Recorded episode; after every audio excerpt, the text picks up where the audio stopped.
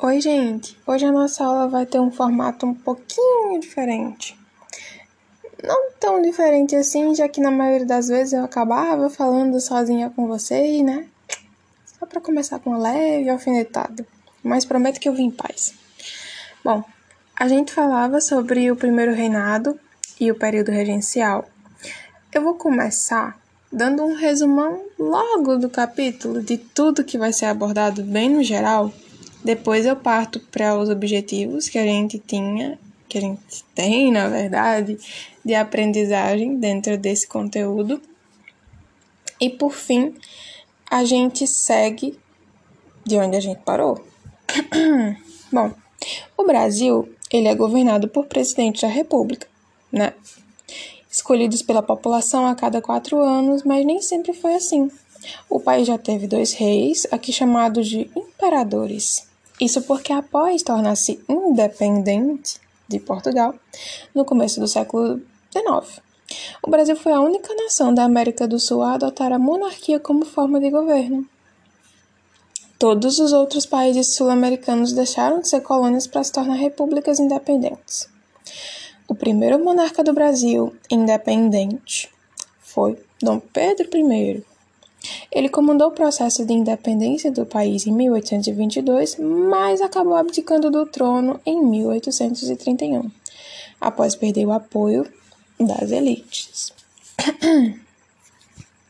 Já em 1840, seu filho Dom Pedro II, então com 14 anos, assumiu o Império Brasileiro e se tornou o segundo imperador do país. Entre 1831 e 1840, o país ele foi governado por regentes. Esse foi um período tenso, com a eclosão de um grande número de revoltas em que diversas partes do Brasil e quase provocaram a fragmentação do território brasileiro. Só para vocês terem uma noção da intensidade dessas revoltas. Nesse conteúdo, a gente vai estudar essas revoltas e também vai ver como o Brasil se consolidou como um país autônomo e soberano, com leis e instituições próprias. Bom, seguindo. Nossos objetivos aqui eram conhecer os aspectos do primeiro reinado e da regência no Brasil, identificar as revoltas regenciais, as suas reivindicações e também seus líderes, e discutir o conceito de nação. A gente meio que conversou pelo polo inverso, porque a gente começou discutindo o conceito de nação, mas a gente vai se aprofundando nesse conceito em como ele foi construído aqui no Brasil, em especial como ele se consolidou, tá bom? Bom, a princípio a gente começou analisando como se deu o primeiro reinado, lembram da atividade que focava na imagem, no imaginário popular, na construção de discursos? Espero que vocês lembrem. Depois a gente partiu para análise da independência e a situação social, a conjuntura social. A gente falou brevemente sobre a infância no Império, como ela se dava e de uma particularidade que era o fato do índice de mortalidade infantil nesse período ser bem elevado. Era, de certa forma, o que os ricos e os pobres enfrentavam em comum dentro desse contexto. Nós conversamos um pouquinho sobre a primeira Constituição e, mais especificamente, sobre as ideias iluministas e um quarto poder. Quarto poder esse que era chamado de poder moderador e dava a Dom Pedro I ainda uma autonomia muito grande com relação aos demais poderes. A gente discutiu isso mais aprofundadamente. Aqui a gente vai conversar um pouco sobre a Confederação do Equador. Bom, a dissolução da Assembleia Constituinte em 1822 provocou a insatisfação em diversas províncias. No Nordeste, por exemplo, os presidentes das províncias de Pernambuco, Paraíba, Rio Grande do Norte e Ceará se declararam independentes do Brasil e formaram a Confederação do Equador. As quatro províncias decidiram adotar a Constituição da Colômbia como lei máxima da Confederação. É a rinite atacando, gente, ignore.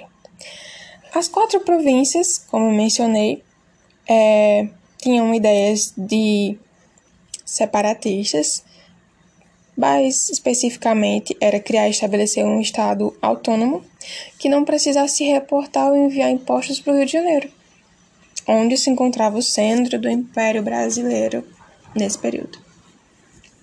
Porém, contudo, todavia, o desejo de unir as quatro províncias e governá-las com soberania e autonomia acabou não se concretizando porque em 1824 o Império enviou forças para o Recife e para Olinda e dominou essas duas cidades e menos de três meses depois as tropas do governo tomaram o Ceará.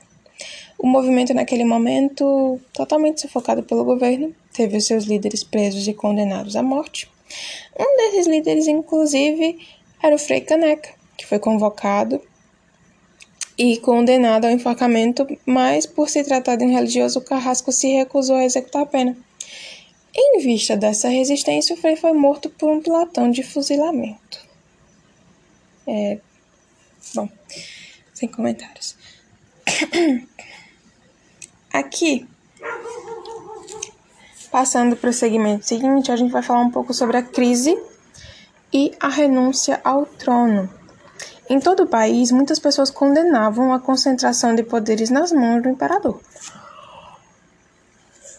Para além disso, a presença de portugueses na administração imperial causava um descontentamento muito grande entre os brasileiros. A insatisfação aumentou quando o imperador entrou em disputa com seu irmão Dom Miguel pela sucessão do trono português após a morte de Dom João VI em 1826.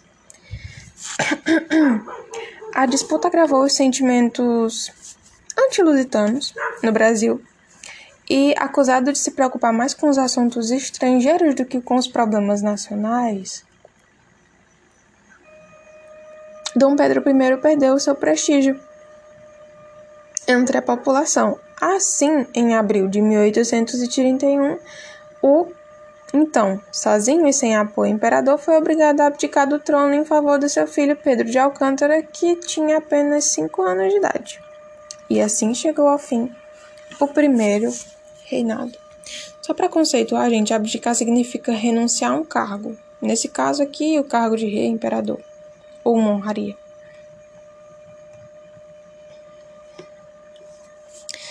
Já partindo para nossa atividade, Lembrando que esse conteúdo vai ser curto e objetivo e, consequentemente, a atividade segue esse padrão. Prometo que não será muito extensa e eu disponibilizo para vocês alguns minutos depois de disponibilizar o podcast. Lembrando, é um conteúdo curto e sucinto e as fontes de vocês estarão junto da atividade, como sempre. O prazo também vai ser o mesmo, de oito dias e eu vou estar à disposição no privado para atender vocês para tirar quaisquer demais dúvidas.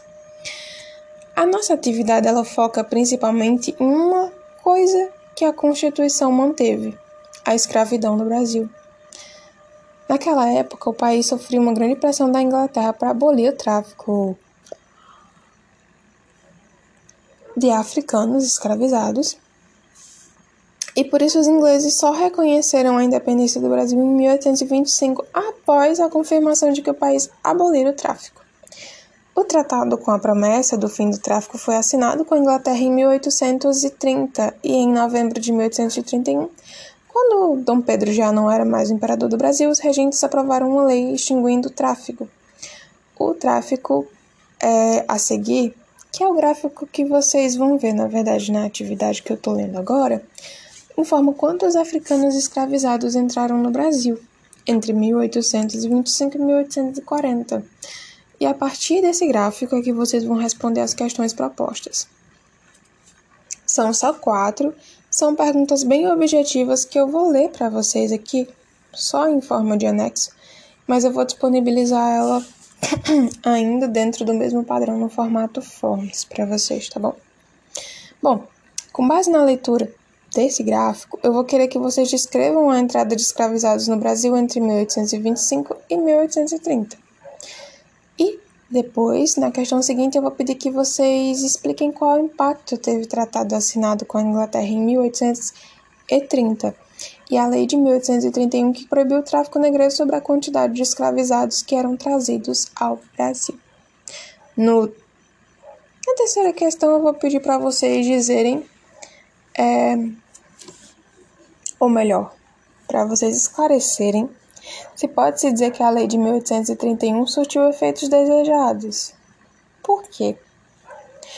E no 4, eu vou pedir que vocês façam um panorama mais específico voltado para o período de hoje.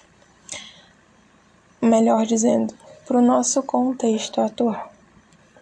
No Brasil de hoje, vocês acham que existem leis aprovadas que também são constantemente desrespeitadas? Sim ou não? Se for sim, vocês conseguem citar um exemplo e dar a sua opinião explicando por que que isso acontece? Confesso que essa é uma das questões que mais me despertou curiosidade para saber o que é que vocês vão responder. Na maioria das vezes, vocês me surpreendem positivamente com as colocações e com a capacidade de adaptar o que foi trabalhado em sala para a realidade de vocês. Isso significa que vocês estão aprendendo e também significa que o meu trabalho está valendo a pena, gente. Eu fico muito feliz quando vocês alcançam os resultados que eu estipulo na atividade. Lembrando que isso também pode ser discutido, pode ser adaptado e pode ser remodelado a depender das circunstâncias. Mas eu quero que vocês saibam que eu leio, presto atenção em cada exemplo, em cada palavra escrita por vocês e torço muito para que o amadurecimento venha e que de alguma forma eu possa contribuir para isso. Bom, por hoje é só. Fiquem com a atividade e eu vou estar disponível no privado para tirar dúvidas de vocês.